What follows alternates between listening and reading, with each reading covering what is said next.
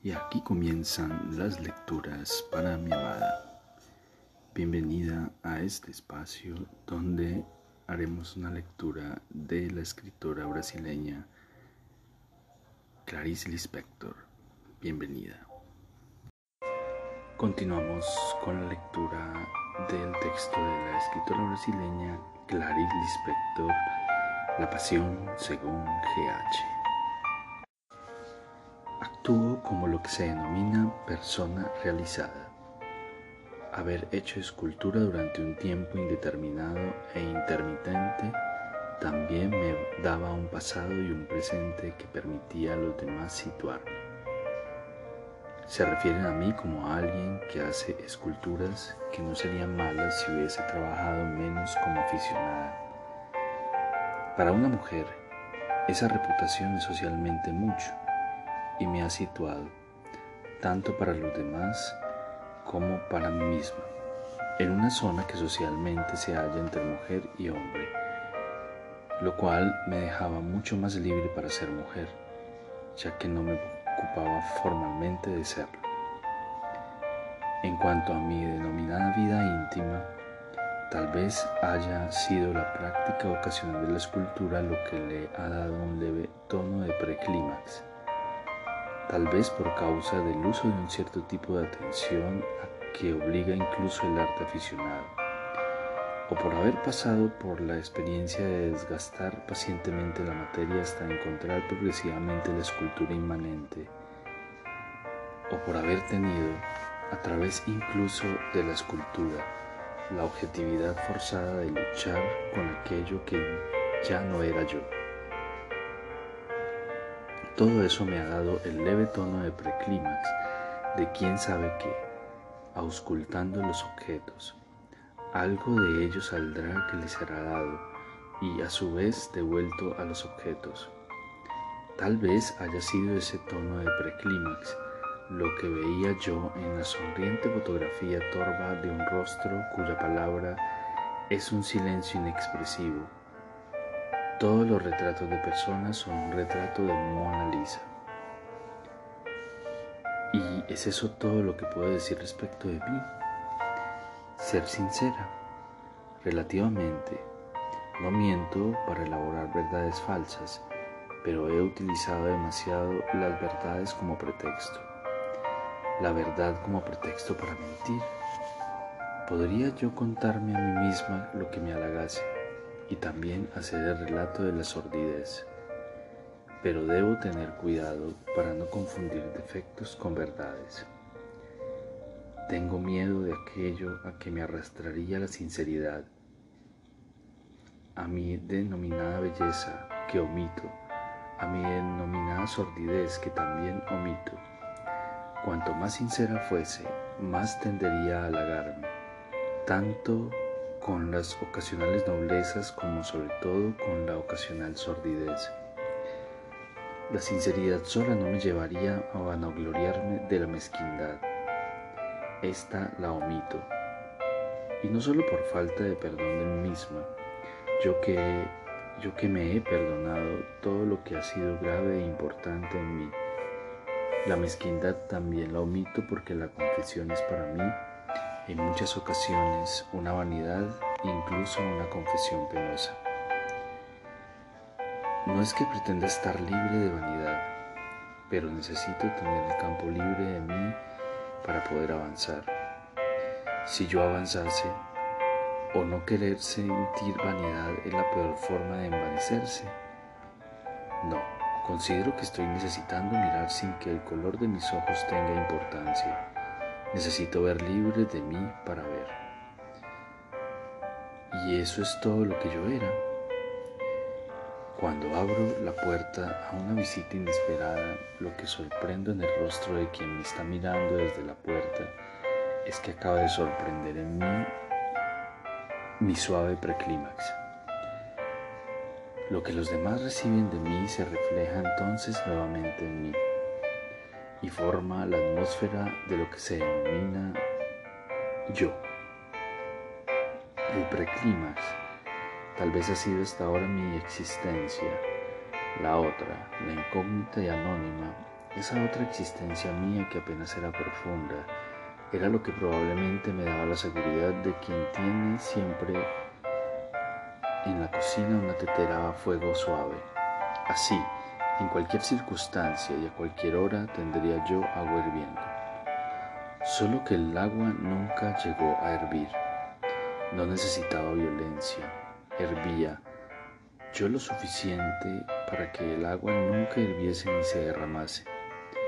No, yo no conocía la violencia. He nacido sin una misión que cumplir. Mi naturaleza no me imponía ninguna y siempre he procurado no imponerme una tarea.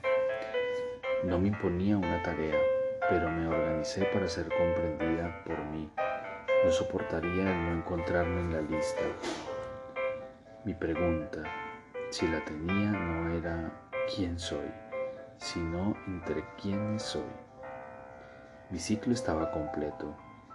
Lo que vivía en el presente se condicionaba ya para que pudiese yo ulteriormente entenderme.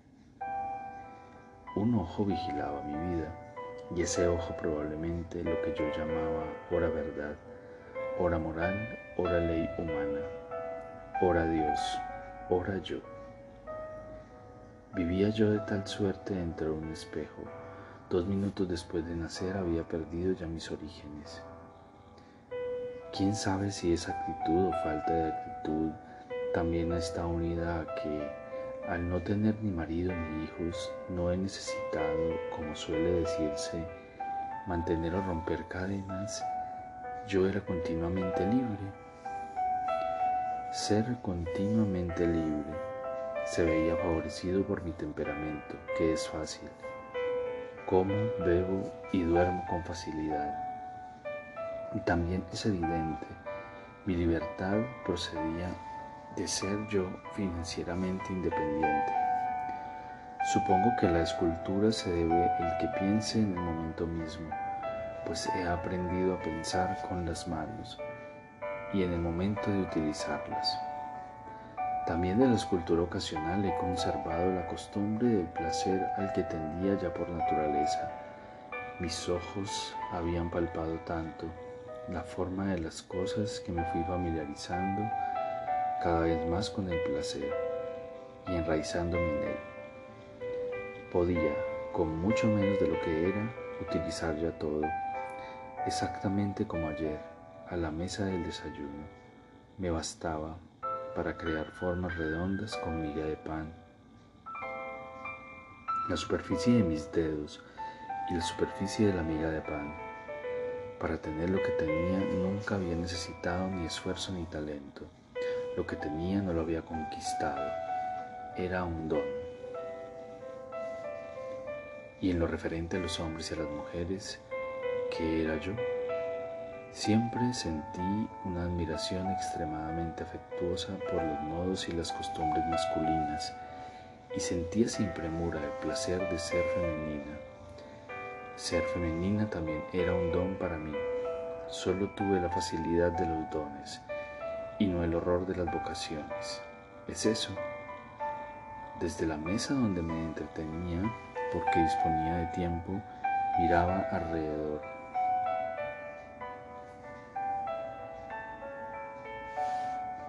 mientras los dedos redondeaban la miga de pan. El mundo era un lugar que me servía para vivir. En el mundo podía yo meter una bolita de miga en otra, bastaba juxtaponerlas y sin forzar siquiera, bastaba presionarla lo suficiente para que una superficie se uniese a otra superficie. Y así, con placer, iba formando una pirámide curiosa que me satisfacía. Un triángulo de líneas rectas hecho de formas redondas, una forma que está hecha de sus propias de sus formas opuestas, si eso tenía un sentido. La miga de pan y mis dedos probablemente lo sabían. El apartamento me refleja, está en el último piso, lo que se considera un signo de elegancia. Personas de mi ambiente procuran vivir en lo que se llama bajo los tejados, en mucho más que una elegancia, es un verdadero placer. Desde allí se domina una ciudad. Cuando esa elegancia se vulgarice, yo, sin saber siquiera por qué, me pasaré a otra elegancia. Quizá, como yo, el apartamento tiene penumbras y luces húmedas. Nada aquí es brutal. Una habitación pretende y prefigura la otra. Desde mi comedor veía yo los efectos de sombras que anunciaban la sala de estar. Todo aquí es la réplica elegante, irónica y graciosa de una vida que nunca ha existido en parte alguna. Mi casa es una creación puramente artística. Todo aquí se refiere, en verdad, a una vida que si fuese real no me serviría. ¿Qué reproduce ella entonces? Real, no la entendería, pero me gustan las reproducciones y la entiendo. La copia es siempre bella. El ambiente de personas semiartísticas y artísticas donde vivo debería, no obstante, hacerme rechazar las copias, pero siempre he preferido la parodia. Ella me servía. Plagiar una vida probablemente me daba, o me da todavía, hasta qué punto se ha destruido la armonía de mi pasado. Plagiar una vida probablemente me daba seguridad precisamente porque esa vida no era mía no era una responsabilidad para mí. El leve placer difuso, que parece haber sido el tono en que vivo o vivía, quizá procediese de que el mundo no era ni yo era mío. Podía aprovecharlo, así como tampoco a los hombres había hecho míos y podía entonces admirarlos y sinceramente amarlos, como se ama sin egoísmos, como se ama una idea. No siendo míos, nunca los torturaba. Como se ama una idea. La refinada elegancia de mi casa se debe a que aquí todo está entre comillas. Por honestidad, para con una auténtica creación cito el mundo. Lo citaba ya que él no era ni yo ni mío. La belleza, como para todas las personas, una cierta belleza era mi objetivo. Vivía yo en belleza. En cuanto a mí misma, sin mentir ni ser sincera, como en aquel momento en que ayer por la mañana estaba sentada a la mesa del desayuno. En cuanto a mí misma, siempre conservé una comilla a mi izquierda y otra a mi derecha de algún modo, como si no fuese yo.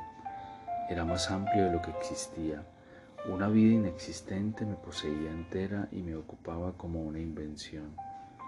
Solamente en la fotografía, al revelar el negativo, se revelaba algo que, fuera de mi alcance, era alcanzado por la instantánea. Al revelar el negativo también se revelaba mi presencia de ectoplasma. Es la fotografía el retrato de un hueco, de una ausencia, de una falta. No obstante, yo misma era más que clara y correcta, una bella reproducción, pues todo eso es lo que probablemente me, vuelve generosa y bella. Basta la mirada de un hombre experimentado para que él advierta que ella es una mujer generosa y encantadora y que no causa molestia y que no devora a un hombre, mujer que sonríe y ríe. Respeto el placer ajeno y delicadamente saboreo mi placer. El tedio me alimenta y delicadamente me come. El dulce tedio de una luna de miel. Esa imagen de mí, entre comillas, me satisfacía, y no solo superficialmente.